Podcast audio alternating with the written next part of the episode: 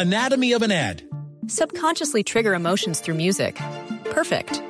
Define an opportunity. Imagine talking to millions of people across the U.S. like I am now. Identify a problem.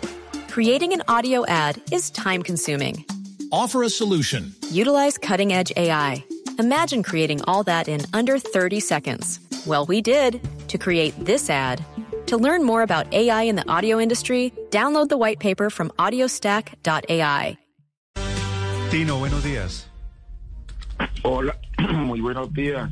¿Está fónico? Para- ¿Está malito? No, fue que lo despertábamos. No, no, no, estoy, no, estoy bien, estoy bien. Lo despertamos.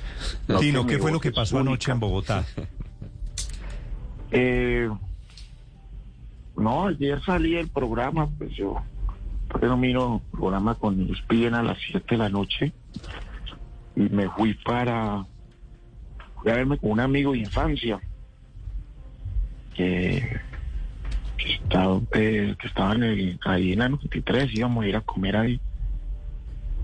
Entonces pasé a recoger a Carimonja, pero an- en- ahí 20 metros antes de la casa de Carimonja tengo entendido, soy muy malo para las direcciones, estoy con 94, con 13 al frente de Karen Pita, hay un cajero, y paré a hacer una diligencia dos minutos, me demoré. Cuando salgo, llamo a Karen Monja, volvemos al carro a recoger a mi amigo, y ya me doy cuenta que yo, yo dije, pero yo dejé la ventanilla del carro abierta, y yo le dije, Karen Monja, pero no sube. Y cuando me bajo, claro, me doy cuenta que lo le pegaron y la tumbaron, cayó adentro del carro el vidrio y se me llevaron un maletín que tenía ahí.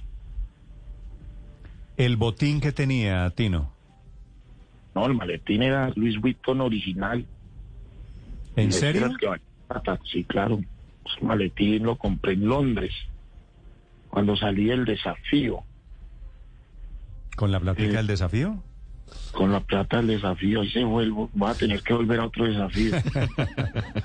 Sí. Tino, usted se baja del carro y, y, y queda a cuánta distancia? A 10 metros, diría yo, 15 ¿Usted, metros. ¿Usted no se dio cuenta que le atacaron el carro? Nunca me di cuenta. Yo creo que no, yo creo que no fue cuando yo estaba en el cajero, sino cuando yo voy a la portería a recoger a Carimonja, le digo, vení que el carro está acá y nos devolvemos. Tino, el, el cajero es eh, uno que queda sobre la carrera 13, ¿cierto? Sí, No queda sobre la calle, sino sobre la carrera. Ese es un cajero, es un cajero, el cajero no tiene nada que ver, es el Ban- cajero de Bancolombia. Ban- Sí, en la, en la propia Sí. esquina. Sí, ahí. Sí. Y, y deja, y deja el carro en la calle con seguro o sin seguro. no, con seguro. Es más, yo creo que yo traje el ladrón con la mente porque yo dije, pues, voy a dejar el carro aquí dos minutos y yo no me saco las tarjetas de la billetera. Dije, si, me- si me abren el carro y harán el ni, ni me acordaba que yo tenía el bolso atrás. Porque yo el bolso lo había sacado hace ocho días que había metido unas cosas. Porque fui, estuve por allá en una finca, entonces ahí llevé unas chaquetas y la- el bolso quedó ahí con la loción mía, con una loción. Y eso fue lo que le robaron, la, la loción, el perfume que usted tenía en el bolso. Sí, eso fue lo que se llevaron. Y eso Bueno, está... la policía llegó, pues no sé cómo me dieron cuenta, yo estaba en el restaurante, yo hablé con ellos, fueron y ya revisaron las cámaras. Parece ser que fue, tiene que ser una banda de ladrones, de delincuentes que andan por ahí, porque creo que arrimaron en un carro, ellos paran ahí, rompen el vidrio, sacan el maletín y se van. Sí, sí, Tino, quisiera una precisión porque el expresidente Uribe, comentando lo que le pasó a usted, dice, le destruyeron el carro. ¿Eso es cierto? Es el vidrio atrás y lo rompen totalmente. Por eso, pero Yo rompieron un vidrio. un video. Señor. Rompieron el vidrio, pues, pero al carro no le Sí, lo hicieron- el vidrio lo rompieron, sí, sí, sí. No, el vidrio, el vidrio. Ok. Tino, y pone usted, y aquí es donde me parece importante, un mensaje después caliente contra la alcaldesa de Bogotá, que le dice no más alcahuetería con el AMPA y la ilegalidad. ¿Qué es lo que usted está sintiendo? ¿Qué fue lo que sintió anoche con el tema de seguridad? No, la, la verdad, pues uno le da mucha, no solamente por lo mío, sino que escucho a todo el mundo que esto está pasando muy seguido y que siguen robando y hay mucho atracador y mucha delincuencia. porque la gente le pone quejas a uno y uno se da cuenta, pues. ¿no? Anoche también pasó con un periodista, también ahí cerquita, también le, le pasó la misma. Entonces, hay que mirar la forma de frenar esto, porque A William así la Calderón. gente no sí. puede vivir. Eso- fue por la 122, ¿no? Lo de- 122 con lo de 19, sí, Calderón. señor. William Sí. Calderón. Sí, Tino, eh, usted va- está viniendo a Bogotá después de dejar de ser futbolista durante muchos años. Viene, graba, se va otra vez para, para su ciudad. Eh, ¿Le había pasado algo de inseguridad en Bogotá en otros años? No, yo vivo acá, ¿Ah, sí? yo vivo acá, sí. Pero también, porque yo, pues yo trabajo aquí de lunes a viernes, pues ya estoy viviendo aquí, incluso vivo con Víctor Aristizábal, que es insoportable. y Como cuando no, llegaron a la hace Nacional. años también me pasó lo mismo cuando estaba también en el canal de ESPN, que me acuerdo, dejé el carro fuera del canal y se le robaron los retrovisores. Entonces la sensación es de que Bogotá es insegura desde hace mucho tiempo, o, o- o ahora más. No, puede ser que en Tuluá me roben todos los días y no me doy cuenta, pero aquí las dos veces que me han robado, no cuenta. ¿Pero qué le dijeron los policías, Tino? ¿Que, por, que esta bandita estaba haciendo estragos en la zona o, o no se habían reportado casos como el suyo por ahí por el parque? No, los policías fueron y miraron las cámaras porque yo veo que hay una cámara inclusive del edificio. Le- yo automáticamente le pido el favor a, al portero si podíamos mirar las cámaras. Me dijo que él no tenía cómo, había que llamar a la administración. Bueno, yo, listo, no, no hay problema y ahí me voy. Pero sí la policía ya identificó que vio que se arrima un carro, van, rompen el vidrio y se van. Porque Ah, yo va- pensé van en que había carro, sido va- alguien que van en carro. pasó. Mm. ¿Ah? Van en carro. Andan en carro, increíble. Eso fue lo que me dejó a mí aterrado anoche, que, que andan en carro. O sea, eh, paran, roban y se van en carro. Da la sensación de que lo estaban siguiendo. y ¿no? elegantes, ¿no? Porque también da la sensación de que lo estuvieran siguiendo a lo mejor porque van, eh, usted dice que fue muy rápida la cosa, rompen e inmediatamente van contra un bolso eh, caro, ¿no? Pero yo no creo que me hayan seguido, Tito, porque yo me vine, pues, o sea, que ese canal queda aquí, no sé, que no sé muy mucho de dirección aquí, no conozco, pero queda acá en el Salitre por Palo Bonito. Y yo voy hasta la 93, que Caremoja vive ahí al frente del Parque La 93. Entonces, o sea, seguirme por acá tan lejos, no, no, no creo. O sea, ¿para qué seguirme? Bueno, no sé, no. Puede ser también o no. Sí. Ahora, eh, haciendo un poquito, recapitulando la película, Tino, ¿usted cree que iban, si le rompen el vidrio de atrás y el bolso finísimo estaba atrás, iban por algo que ya tenían visto? No, no tengo ni idea. La verdad, no. Yo creo que ellos se bajaron. Lo que pasa es que ahí había otro carro al lado. Y yo creo que se bajaron y miraron en los dos carros y vieron que atrás había un bolso. Y, Ok. y pero ese bolso no. Sí, porque si le hubieran querido robar, le hubieran robado más asaltándolo en el cajero, ¿no? ¿No, Tino? No, yo creo que valía más el bolso en el cajero, no tenía mucha plata. Tino, ¿cómo es, cómo es el tema de, de su seguridad?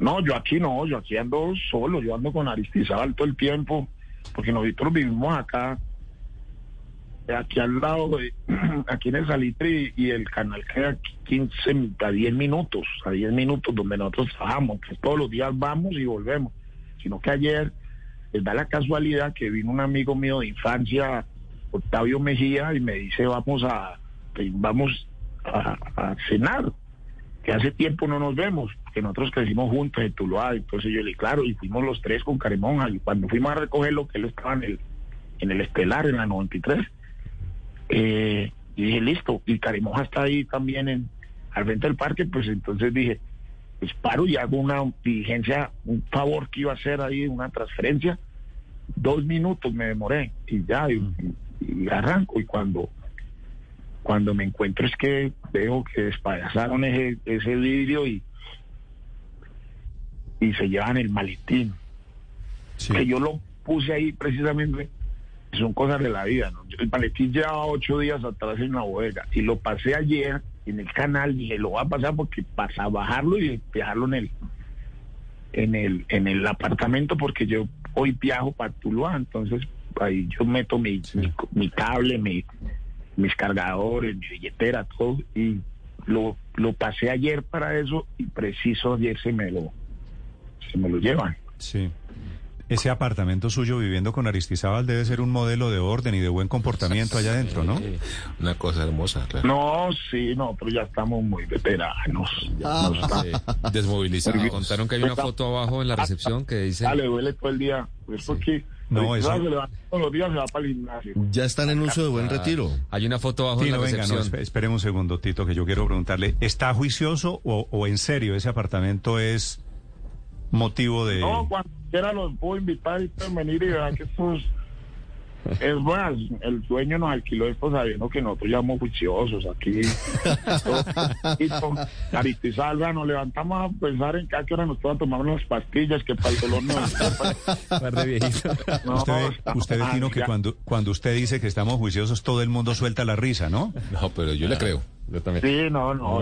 Hay una foto Claro, recepción que dice el inquilino del mes. época- la época del juicio mío, que todo tiene su época. Yo ya no, yo ya no salgo. Aparte aquí en Bogotá con este frío a mí no me da ganas de salir a ningún lado. Ayer ya- salí porque era el amigo de Ifania, pero de resto yo, no, no, nosotros es pura casa, ver partidos todo el tiempo, pues para después ir a comentarlos y, y al Pero eso sí, trabajo. Desmovilizado total, ¿no? Sí, no, no, no, es que pues Ya no queda nada de lo que de lo que alguna vez fue. ¿Cuántos años tiene usted, Tino? 51. ¿Y ya le toca con pastilla? Para del dolor de la... Ah, para el dolor de la rodilla. Claro. Aclare, aclare. Aclare porque. ¿De qué color? No, No, no, no. No, es que No, no, digo, no le estaba No, preguntando. no, no, no, no, yo soy, no, yo toda la vida fui a pulmón limpio. Eso sí fue- Yo espero que siga así mucho tiempo. El dolor de Tino. la rodilla y eso Claro, sí hay que tomárselas porque No, yo me refería a eso, a los analgésicos. Ocho, si anda con pastilla de diclofenaco es que ya está fregado.